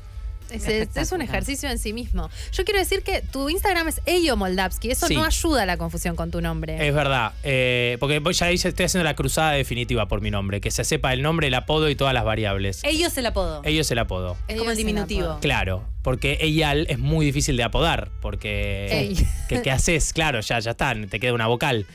Eh, y ello fue lo que mm, amigos, amigues generaron y bueno, de ahí quedó ello. Quedó. Son esos nombres que te- tenés el ello o tenés Tito, te dicen como Sí. que de repente te el apodo que no tiene nada que ver con el nombre. Hoy voy a jugar al fútbol El con una persona que se llama Práctico. No. No lo conozco, pero lo No anotaron en la no lista puede como ser. Práctico. No. puede ser. Y dije, esto es, si no es el mejor apodo que escuché en mi vida, El práctico. práctico. Me Va. parece fenomenal, lo vi anotado y digo, no entiendo, esto es una persona, práctico. Me pareció espectacular. Seguro que juega bien. También le preguntamos a nuestras oyentes. Sí. Le dijimos, bueno, va a venir Eyal, eh, todas te conocen. ¿Qué le quieren preguntar? A ver si surgían algunas preguntas. ¿Tenemos el video, señor, eh, Señor director. señor director? Porque surgieron varias preguntas y básicamente todas apuntaban lo mismo. Si está de novio, si no quiere salir conmigo. ¿Cuándo me chapa? cuándo Es me violento, chapa, su chicas. estado civil. saber sobre sus inquietudes filosóficas. Si querían hablar soltero. sobre el amor, ni uno no preguntó. No, no, ¿qué piensa de la monogamia? pata o sea, con vos. ¿Cuándo Eh, me chapa? Si Sí. no quiere salir conmigo. ¿Qué onda Ella le estudió cinco años, chicas, filosofía, bueno, seis, no sé Un cuánto. montón, como 10. ¿Estás ¿Diez soltero? años? Sí, porque hice la carrera en un momento, fui poniendo freno de mano un poco, la verdad. Mm. Vamos Eh, a preguntar. Estoy soltero. Chicas, Sí, ¿Sabes cómo Ya se- saben. Tenés que abrir un box nuevo. ¿Te lo preguntan mucho? Ahora, ¿qué le preguntamos? Eh, me lo preguntan, sí. Es una pregunta más o menos recurrente. porque vos arrancaste filosofía y no te viste venir que te ibas a convertir en objeto de deseo No. de un montón de mujeres. Esa no. No. la viste venir. Bajo ningún Aparte de los videos, la verdad, eh, no están. Digo, soy un ser humano abandonado en jogging. eh, no, Mira, hay algo del un chico tipo, común un en tipo su que piensa y que dobla la ropa es todo lo que Claro. una quiere, te lo Bueno, digo claro, así, está bien. Yo O sea, entiendo que no, los no, hombres- Las mujeres ya no quieren músculos, ¿no viste que ahora que el Dibu va a terapia, las mujeres quieren Sí, hombres que van a terapia? Es adorable. El Dibu, entiendo que los hombres nos ocupamos de bajar mucho la vara. Realmente para mí la búsqueda de, la- de los videos era que Instagram estaba como muy, todo muy limpio y todo muy hermoso, ¿viste? La gente era divina, los lugares eran espectaculares. Entonces yo dije, "Bueno, voy a hacer mi casa horrible, sucia, conmigo en jogging. Y bueno, no sé por qué se convirtió eso en algo deseable, digamos. No, no, no sé qué decir. Pero te encaran. ¿Te sentís Eh, acosado? Vos por dijiste No. que te podíamos preguntar cualquier sí, cosa. por favor, pero me Boludo, es un placer. es medio transversal. Yo hoy, hoy hice una historia a la mañana diciendo que venías a la radio y la vi a mi vieja al mediodía que me vino a traer algo. Vi en tu historia que, va Ial Moldavsky y el hijo de Moldavsky va tu. Ay, toda nerviosa. Eso digo, sí, eh, a muchas... transgeneracional. Sí, es transversal a eso hoy. Es Su- como- Cuando suben las generaciones, entra mi padre en acción en general. Bueno, está la dinámica. Sí, es sí, sí, sí, sí. ¿Vos cuántos años tenés? 30. Ah, y sos uno joven, pensé que era el más viernes, grande. 31. Joven. Acabas de cumplir 31. Acabo de cumplir 31. Bueno, entonces te preguntó Jimena si te encaraban mucho. Eh, no, no me encaran mucho. Mentira, son unos mentirosos. Todo lo que se sientan ahí son todos unos mentirosos. Que no Puede te van a encarar. Pero cállate, boludo. Mira todos los mensajes que le mandaron Pero- a Jimena. ¿Sabes lo que le van a decir a él? No, eh, bueno, ah, por Instagram, sí, por Instagram sí recibo más. En, Ah. en persona me refería. No en persona. No, en persona no. No, no, no es una dinámica que se me presenta. Pero en Instagram sí, pero porque Instagram para mí tiene un poquito la impunidad. la- las pantallas en general hacen más fácil la interacción. ¿Y te gustaría que eso que pasa en Instagram, eh, la entrevista era sobre su vida se- se- sexoafectiva? ¿Te concha. interesaría que, Sí, sí, siempre quise que, estar en que concha. pase? Hace un montón de tiempo. ¿Qué se ¿Te gustaría siente? que eso pase en la vida real? Eh, sí, sí, no sé, no, no, no me, la verdad es que sí, sí estoy a favor de que la dinámica de encarar sea más igualitaria y, y la Bien. paso muy bien cuando hablo con amigas que encaran porque descubren muchos padecimientos que durante mucho tiempo tuvimos solo los hombres, Ajá. que es eh, muy difícil encarar y es muy difícil el no. Eh, eh, sobre todo percibo que ahora que hay muchas amigas que se sorprenden ante el no y es como, ah, esto es lo que estábamos viviendo, es muy difícil el rechazo, es realmente algo difícil de lidiar, aunque sea un rechazo gratuito, porque viste que la- la- los rechazos de las primeras citas nos hieren el ego, pero dura cinco minutos esa herida en general. Y si no te encaran, ¿cómo sos vos encarando? Eh, ¿Encarás? Sí, encaro. Ah, bien. Eh, me cuesta mucho en vivo, muchísimo. Sos virtual. Soy muy virtual. De la virtualidad. Me cuesta mucho, muchísimo generar un diálogo. eh, o sea, soy mejor sum- sumando. En, en vivo soy mejor sumándome a diálogos que creándolos. Mm. Digamos, prefiero que mi grupo cree una situación y yo aparecer y no decir nada durante un ratito y de pronto ver si puedo ser parte. Que, que arrancar de cero y virtualmente sí, soy, soy un trabajador de las redes. Ahora tal vez estoy un poco más retirado, pero supe ser muy trabajador. Mirá, qué bien. Sí. ¿Las apps de citas? Las tuve todas, me las desinstalé todas. Mm. Ya tuviste una necesita. época. Todas. Todo lo que se estrenaba me lo bajaba ¿Y lo usabas? y lo usaba activamente. Muy bien. ¿Y Sí. cómo te iba? ¿Te, te, te Eh, servía? mal. No, no me servía. Salí tipo una o dos veces por app de citas. Muy pocas, no fueron buenas citas. eh, las usaba un montón, pero no lograba. mm, No sé. No. no Esto fue progresaba. pre-pandemia, pre-TikTok, pre-filosofía Pre- en un minuto. Sí, eh, Ah. borré las apps a los primeros dos, tres mensajes que me, alguien me identificó con los videos, me dio vergüenza y me los borré. Sí, me dio real, me dio Muy mucha bueno. vergüenza. ¿Sos Bueno. noviero, Eyal? Eyo. Eh, tuve dos parejas, eh, una de seis años y una de dos. Eh, pero no sé si eso me define como noviero. Sí. Ocho de unos mi 15 libro, años sí. activos, supongamos, ¿no? Más o menos que se pueden montón. tener. ¿Es, es un montón? Sí, ¿La mitad? montón. Bueno. Está bastante. Muy Pero no es que, no es que disfruto mucho de la soledad. Mm. Eh, me gusta mucho estar solo, me gusta mucho la soledad. De hecho, mi, si en, en el futuro, cuando tenga otro vínculo, para mí es una pregunta difícil de contestar cómo encontrar un vínculo que me permita también Mm. habitar cierta soledad. ¿Es la Sí, soledad o es- respuestas, Porque ¿no? una de las preguntas eran qué pensás sobre la monogamia. ¿Es la, so- es, es la soledad o es la libertad? Eh, son las dos, me refiero más a la soledad de literalmente estar solo en mi casa o tener algunos momentos de soledad. Eh, no, no tanto a, a la monogamia, más allá de que la monogamia no me resulta el formato más convincente, sin que me resulte súper convincente el poliamor y las relaciones de nos decimos todo, nos contamos todo, no soy tan abierto ni en pedo. Eh, entiendo que hay que hacerse cargo de que la monogamia casi estadísticamente no existe, entonces habría que ver cómo plantear algo que incluya cierta honestidad, pero que también incluya muchísimo cuidado.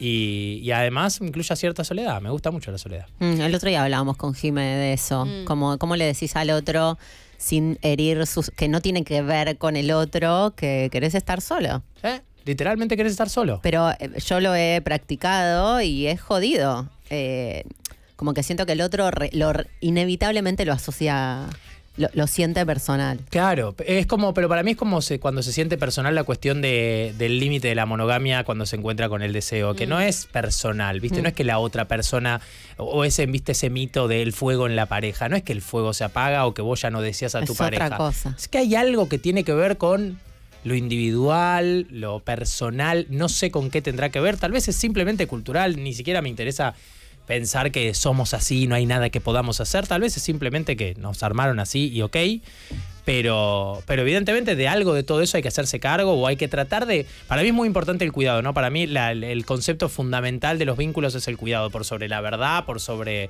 todos. Y encontrar de qué manera uno se cuida más y cuida mucho al otro es, eh, es lo, lo que más me preocupa. O sea, lava la ropa, piensa, este, y es no monógamo y responsable emocional. Sí, y tiene solo 30. O sea, tenés mucho No hay- no hay camino techo. recorrido. No hay techo, no hay techo. Bueno, Totalmente. ¿estás listo para responder el cuestionario de Concha? Estoy muy listo. ¿Estás preparado? Estoy desea- deseo con- contestar este cuestionario. Muy bien, entonces, señor, señorito, Sí. diga un número del 1 al no sé cuánto, 97, una cosa así. 97, Ah, es un 98, montón de 97. disponibilidad. Yo arranco del 34. principio, la hago- ¿Tres, cuatro? Sí. Bueno, Dale. mientras tanto te cuento lo que no te pude contar mientras estábamos en la tanda. Nosotras tenemos cada episodio que tenemos, se trata sobre un tema distinto. Todos estos de los 97. Entonces, Sí. el número que decís es la pregunta que te vamos a hacer. Ah. Pará, eh, porque ¿Y este? Porque Nosotras- adentro, si te metes. Sí, sí, Nosotras en pandemia nos volvimos locas, básicamente, como la mayoría de la gente. Y nos juntábamos a tomar vino y, y fumar eh, por Zoom. Bien. Y grabábamos eso como un episodio, pero que era cualquier cosa. Ahora nos da un poquito de vergüenza. Entonces, el 34 es el episodio 8 de la cuarentena, donde hablamos de. Acá dice Cualquier cosa. pedos, vómitos, pis. El episodio más escatológico. Bien, la escatología es Pará, algo que. yo me acuerdo, bueno ese fue- episodio. era, Divertido, era- muy divertido. hablábamos de los pedos de concha y que, y que las minas también nos tiramos pedos y como que Hay nos mucha pusimos en, el activismo de Frida pedo y de mear en la ducha. todas Sí, esas hablamos cosas. de que vas a la casa de alguien y eh, a coger y después Sí. no te estás cagando y no te, te da vergüenza cagar, Es esas muy cosas. difícil. A mí es se me muy abren difícil dos eso igual. cosas. ¿Los pedos Dos matan el cosas. amor?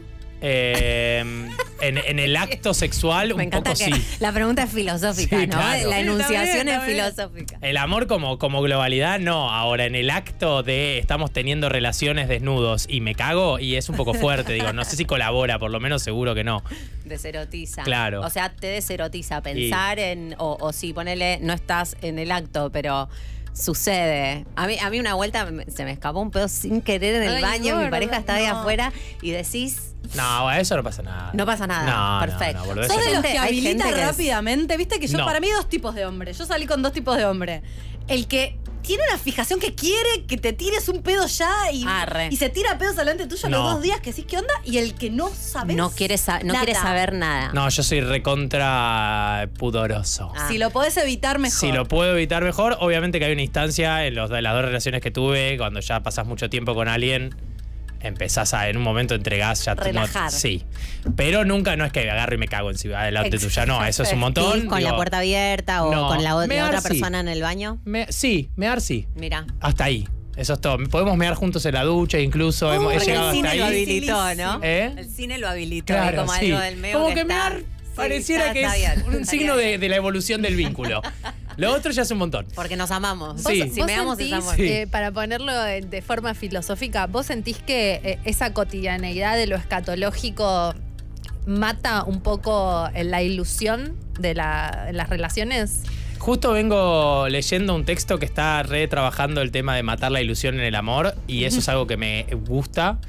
Así que. ¿Matar la ilusión en el amor te Sí, gusta o sí. te interesa? Me interesa y me gusta. Me ¿Te parece. gusta? No sos partidario de la fantasía en el amor. soy muy partidario de. Porque, ¿qué pasa? Eh, hay como. Lo, lo interesante que plantea. Bueno, me voy a poner Renard. Lo interesante que plantea esto, que me parece sí muy lindo, es que hay una cierta creación. Como que se depositó algunos aspectos que antes existían en la religión en el amor. Se armó una especie de religión secular en el amor, del amor como fuerza que viene a salvarnos y a cambiarnos la vida y el motor de la sentido.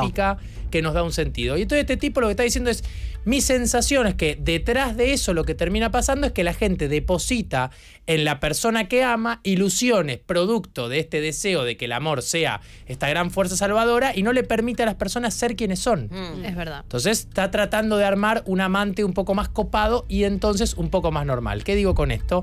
Que por un lado me fascina la idea de que el amor sea un gran motor que nos permita cambiar nuestra vida, dejar lo que hacemos, pensar el mundo de una manera distinta a como la pensábamos corrernos a nosotros del centro para hacer algo por alguien que amamos. Todo eso me parece espectacular en la narración del amor, pero también me parece que el amor como narración larga, como idea de pensar el mundo de a dos y no solo como ese primer choque de ilusión, está bien que incluya cosas más normales. Y si mearnos los pies es una forma de amarnos mejor, me interesa. Bien, perfecto. Próximo número. Del 1 al 97. Que no sea el 30. Voy al final. 82. Vamos, Laura. Ahí estoy, ahí estoy llegando. Ay, boludo, no veo. Tengo problemas de eso. ¿Una publicidad encima? Escucho unos podcasts muy Ah, bueno. 82, hater. Opa. Te aman mucho en las redes, evidentemente. Te hatean. No me hatean tanto, pero me encontré con una primera instancia de hateismo últimamente, eh, que calculo que es inevitable y que me imagino que va a seguir creciendo. ¿Qué te dicen? Desde que soy O un ladri, ¿desde dónde? Ah. obviamente, la más básica es esa, hasta que hago algunas cosas mal, o que no se entiende lo que digo, o que. Que pare de robar es algo que sale muy, que sale seguido y con lo que un poco me siento identificado, es No. verdad. Pero. O sea, hay gente que te, se está, es increíble. Sí, sí, Para sí, de robarte, sí. pone. Eh, sí. Pero más que estás robando, no estás vendiendo nada. No, hace Son hombres los que te ponen eso.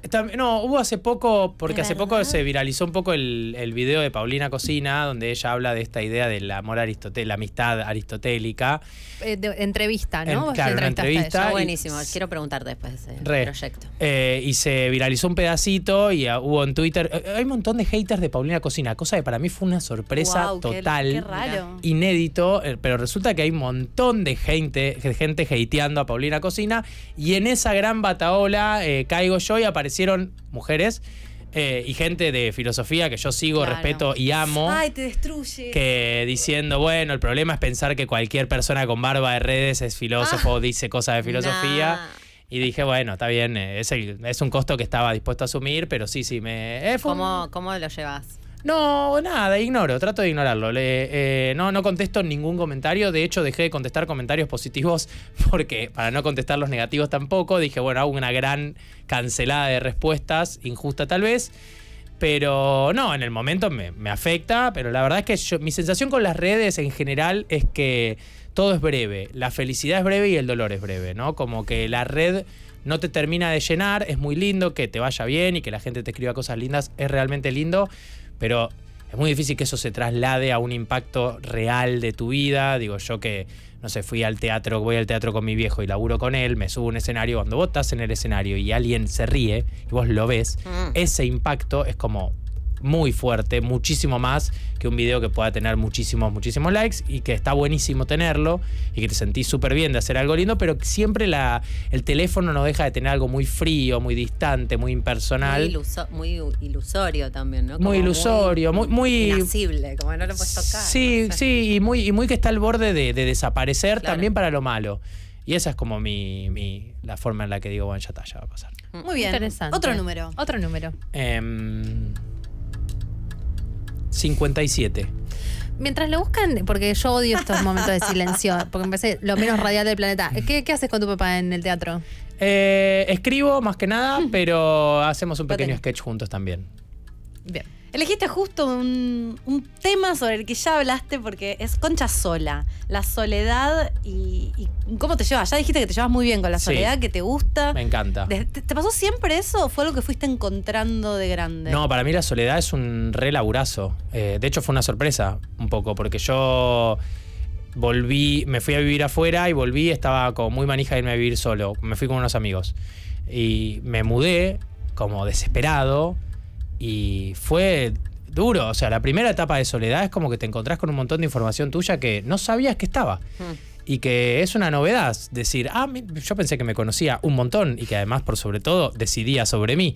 Y no, eh, es como que uno se, se ve avasallado por sí mismo y, y bueno, si, si aprendes a, a conocer, a, a regularte, a quererte, a manejarte, a entender lo que te pasa, creo que la soledad es un espacio muy, muy relevante también para una vida mejor, incluso para una vida compartida mejor. ¿Haces cosas solo, tipo ir al cine solo, ir a comer Sí. solo, viajar solo? Sí, sí, re. Por ejemplo, fui a ver eh, Dolor y Gloria al cine solo. Yo lloro mucho viendo películas, entonces para mí es como era bárbaro, porque aparte fui 3 de la tarde, sabía que no iba a haber nadie. Venden pizza en el cine, en No. algunos, sí. Entonces compré una pizza y me fui a un costado solo y lloré toda la película comiendo pizza. Fue una cosa patética, pero que amo también. Sí, claro, como me encanta ser un. Este, ser estar ahí abandonado, no tener ningún tipo de dignidad y ver cosas que me conmueven. Eso se- solo se puede hacer solo. Claro, y no hay, no, no hay nadie, va, por lo menos para mí hasta ahora, no hay ninguna convivencia que yo haya tenido que me, que me acerque a ese estado de tanta indignidad y yo lo disfruto mucho. Disfrutando la indignidad. Total. Pará, pero mm, nosotras hablábamos un poco en ese episodio también de, de- de que está mal pensada la soledad, como que es mentira lo que decimos de estar solo, ¿no? Como, y también nos dábamos cuenta que en realidad estás, estás solo en un nivel y después estás muy acompañado. Eh, digo, nos sentíamos muy acompañadas nosotras en, en el encuentro, en la resonancia, en estar en la misma. Como que por ahí yo estoy sola en mi casa y me pasan unas cosas, pero después esa soledad se encuentra con la soledad del otro y hay algo de eso que se anula en sí mismo. Sí, sí. Sos muy de tener amigues eh, como de, de esa compartida en donde me siento menos sola porque está el otro. Eh, Para mí encontrar, eh, encontrar compañía, de hecho eh, es algo que pienso mucho también con mis ex. Eh, para mí cualquier persona con la que uno compartió amor profundo o comparte amor profundo es gente que tiene que intentar crear condiciones para conservar, porque no es tan común encontrar vínculos relevantes, significativos en el mundo como para andar per- perdi- perdiéndolos. Y la verdad es que el amor es un bien muy escaso, entonces eh, está bien, ¿no? En los hechos no soy amigo de, de mis ex en términos de no tenemos cotidianidad, pero sí es un vínculo que conservo, sí sabemos más o menos del otro. Y creo que tiene que ver, y ni hablar con mis amigos actuales, que sí son personas que valoro mucho y que hacen a mi, a mi compañía definitiva, porque realmente el, el amor me resulta un bien muy escaso y me, y me, y me cuesta mucho pensar que, que existe la posibilidad de alejarme de gente que quiero porque siento que la soledad, la otra soledad, la que no me gusta eso. tanto, Exacto. está, está como un poco agazapada esperándote siempre. Las diferentes soledades. Hacemos una más. Sí, ¿vale? la más. última, la Ah. última. Una más. Eh, ah, te voy a decir número. Sí. Mm, el 2, que es mi cumpleaños. Ay, eh, puta. Puta. Bueno, Eh, ¿Cómo es? ¿Tenés ¿Has contratado alguna vez trabajo sexual? no, No. no. ¿Por qué no? Porque aunque, aunque creo que es un tema que es válido y entiendo que tengo una contradicción entre lo que entiendo y respeto de la decisión y lo que creo que son las condiciones estructurales del mundo que impiden que la decisión sea genuina y entonces me cuesta mucho pensar que eso es algo que estoy haciendo eh, con alguien que realmente lo eligió en total libertad. De cualquier manera, tampoco nunca me surgió. No, no, tú no, no, no tuviste la inquietud. No, no tuve la inquietud. Una más, porque no nos podemos Sí. ir con esa. Bueno, me parece bien. Dale. Eh, 73. Oh. A ver. Uy, ay, ay, estoy cerca. 75. se- Concha conchuda. Mm. Pero Conchuda, este, este episodio fue en base a lo que pasó con la China Suárez. La China Sí. Suárez. Con la China Suárez. Bien. Como, ¿qué onda eh, la mujer y su conchudismo? Viste que a veces es como que se le dice conchuda a la que hace la que se le lo- la que hace a la mujer que hace medio lo que se le canta. Sí. Como, mm, a ver, ¿sufriste alguna vez el conchudismo de alguna mujer? Eh, no me queda muy claro el concepto de conchudismo. ¿Qué Eh. sería si lo sufrí? O sea, si alguna vez me rompieron el corazón o si alguna vez. Hay me- un libro, un libro muy profundo que seguramente tenés en tu biblioteca, que se Al lado llama. de Por tu de cara eh, estoy al borde de pensar que es el Kama Sutra. Muy profundo que se llama ¿Por qué los hombres aman a las conchudas? Me encanta ese título, ¿se llama así en Sí, serio? Why Men Love Bitches. Que nosotros hacemos traducción ¿Por qué los hombres aman a las conchudas? Y hay una teoría que dice que en realidad a los hombres les encanta que le rompa los huevos. La, la mina medio conchuda, medio que eh, siempre está ahí como. ah, gusta. No, si el concepto es que me rompan los huevos, bot no. Todos los hombres dicen lo mismo. No, no, No, mis parejas no, fueron gente súper relajada. Ajá. A todo lo contrario. Pero son También ex. La que, la mina que hace medio lo que quiere, ¿viste? La que te deja con las ganas, la que tenés que estar persiguiendo. No, no, no, al re- no, me gusta, no, yo soy, eh, me gustan los vínculos muy tranquilos. Soy muy tranca. eh, mi, mi ex, la que tuve seis años, que es como tal vez mi relación más importante, fue mi mejor amiga toda la vida. Nos llevábamos bien, cada uno hacía re su vida, nos veíamos. eh, nos veíamos un montón, pero digo, o sea, no sé, teníamos mucha vida individual, nos veíamos después, nos veíamos, éramos, no, no, no, no, no me gusta, El, Eh, drama. no, no me El gusta drama. el drama. Yo tengo una pregunta más, porque vi, vi eh, algunos de los episodios. ¿no? ¿Cuántos episodios hay de, mm, ¿De las entrevistas? charlas? Cuatro. Cua- eh, ¿Cómo se llama el, el? Charlas filosóficas, me maté con el título. en tu, Sí. en tu YouTube. Quise que Están buenísimos. busqué la metáfora y la encontré. Eh, bueno, esto hacías referencia al de Paulina Cocina, estás con Damián Kuch o Cook. Cook. Eh, bueno, y otros, y está muy bueno. Vos, ¿qué tema elegirías para hablar? Ah, yo reelegiría eh, tipo o la angustia o el perdón es un tema que me re gusta también. El perdón me parece un tema muy lindo porque el perdón incluye toda la cuestión de errar, equivocarse, decidir mal, que para mí es un tema que eh, está poco hablado y hay como pocos recursos para... eh, Mm. co- condenamos demasiado. a- Por eso también preguntaba lo de la China. Suárez, claro más allá de motivaciones que no, no sabemos, pero sí creo que hay una condena muy veloz a los errores y creo que el error es algo como muy humano, muy, muy, muy normal, lo- muy vital, muy propio de, de- de vivir en el mundo. Entonces yo tengo como una relación, eh, eh, me re gusta el, el error como tema y el perdón como única herramienta para lidiar con errar, que es vivir. ¿Cómo te va perno- perdonando? Eh, no, bien. Aprendí eh, mucho por. eh, aprendí mucho en. en- mira, voy a, no lo paro de mencionar, pero mi, mi ex de seis años era una No persona está- que no tenía estaría mucha. superada la no, no, gorda. no, mi hermana y ella son personas. Viste que hay gente que es muy sensible eh, socialmente, no sé cómo decirlo. Gente que es como que tiene. Mucha empatía. Mucha empatía, esa es la palabra, tiene mucha empatía. Viste que a veces yo discuto, eh, tipo el otro día estaba discutiendo con mi vieja y discuto yo y después discutió mi hermana. Y cuando yo la escuchaba a mi hermana decía, qué buen enfoque que hice, qué, qué- qué tanto mejor que Ese- sería que yo hubiera dicho eso. Eh, qué tanto más efectivo, pero es porque tiene como mucha sensibilidad para eh, entender qué es lo que la otra persona también necesita escuchar, incluso en el reclamo.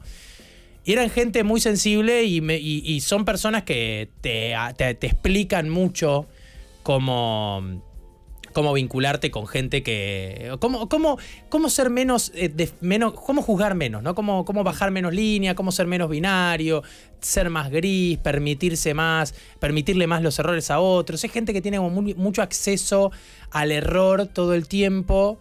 Y, y me bajaron mucho de, de un pedestal moral que tal vez uno tiene cuando es más chico, ¿no? Creo que también hay algo de la edad. Pero ¿Y uno. de Sagitaria? Puede ser, puede ser que el Sagitario también lo tenga, eso lo tengo que estudiar. Pero siento que yo cuando tenía 18, 20, 22 por ahí era como muy... Esta es la moral y cualquiera que se corra merece ser cancelado de mi vida. Y ellas eh, fueron personas que me bajaron mucho de, ese, de esa línea. También la vida, también que me rompan el corazón, me bajó mucho. eh, ¿Esa ex de seis años? no, no, no. Ah. Es otro, otro vínculo que tuve, eh, o que no fue un vínculo en realidad, fue simplemente un, un fracaso. pero, pero son cosas que también te, te acercan mucho a, a pensamientos que no tenías. Bueno, pero también todo lo que tiene que ver con la cultura de la cancelación, tan en boga hoy el día, el perdón y la cancelación. ¿Qué pensás de la cultura de la cancelación? Me parece poco práctica a los efectos que busca. Y además me parece que mm, hay algo muy lindo que dijo Lucrecia Martel una vez hablando sobre Polanski, que dijo, el, el- tema sería que aprendamos a convivir por qué un tipo que es tan despreciable en su vida personal es tan capaz de hacer cosas sensibles en el arte. Y esa es la pregunta Es más, más difícil claro. con la que tenemos que convivir, que el tipo haga películas espectaculares mientras es un mal tipo. y, li- y lidiar con las dos cosas. Con, la- esa tensión, con esa complejidad, con la Terrible. contradicción. Terrible. Y la verdad es que tampoco me parece práctico la, cu- la cultura de la cancelación en el sentido de, de- de no me parece que logró los efectos que quería lograr. Creo que sí arrancó un momento en donde había una disparidad de poder muy grande y los recursos eran escasos. Y, y una cosa es un tipo que abusó sexualmente de un montón de gente y creó una condición de total maltrato y a esa persona en donde no había ningún recurso para confrontar apareció el scratch o la cancelación como única alternativa y otra es que esa herramienta se vuelve una forma de vincularse con casi cualquier eh, injusticia o, o mala decisión que había que hay muchas porque la masculinidad creció sobre un montón de cosas que eran absurdas y que, que para los hombres eran, eran, eran normales. Nosotros, muchos, muchas actitudes que de los varones que hoy descubrimos que, que fueron completamente abusivas, hacían a una lógica masculina. Igual me gusta que lo digas en pasado, admiro el positivismo Sí. sagitariano No, no que es, tenés, no lo pero- dije, claro, fue, fue simple, sí, fue más una expresión de deseo, no, no creo que haya que ni en pedo que Una- sea hegemónico, claro, claro. ni, ni que ya esté instalado, ni que esté superado, ni mucho menos, pero sí creo que había una lógica masculina que ahora por lo menos está un poquito más, Más en debate sí. y que en algún momento era realmente la cosa que había que hacer para ser parte de ser hombre. Claro. Eh, y nadie lo pensaba desde el abuso, lo pensaba desde la normalidad. Bueno, Muchas Sí. preguntas. muchas. ¿Te gusta Luis Miguel? Me encanta Luis Miguel. ¿Fuiste a ver a Luis Miguel no fui alguna a ver a vez? Luis Miguel, pero me vi la serie, no vi la tercera. Yo tampoco. Dicen que no vale la desarmó. pena. ¿Sabías que Luis Miguel tiene canciones navideñas? No. Sí, vamos a escuchar una hora, pero antes, ¿saben a dónde encontrar a este muchacho? En arroba ey- eyol. ¿Viste? Tenés que ponerle filosofía en un minuto. Es que, ¿sabes que una persona le puso filosofía en un minuto No. en su Instagram? Ah, te posterior mato. al mío. ¿En serio? Ah, Eh, Cancelado. no, hay que, hay que. Moldavsky. ¿Cómo se llama? Registrarlo. Registrar, tengo que registrar la, la marca. No, no, sí, hay Moldavsky. No. Y en YouTube también, Y en ¿verdad? YouTube también. Todo, ¿Qué todo, todo hasta en el alias. Que haces Si me- un. si quieren hacerme una Si quieren transferencia, hacer una Ello transferencia, Moldavsky. me- les digo después el CBU, pero yo Moldavsky. será Haces un noticiero también, cortito. Ay, sí, repasás, a mí me parece muy divertido. Por eso me enteré que, que había sido tu cumpleaños, porque vi el último hoy y dijiste eso. Sí. Bueno, El noticiero. Muchísimas gracias, Gracias por a estar con por nosotras. vamos a escuchar eh, una, un villancico de Luis Miguel. Santa Claus llegó a la ciudad.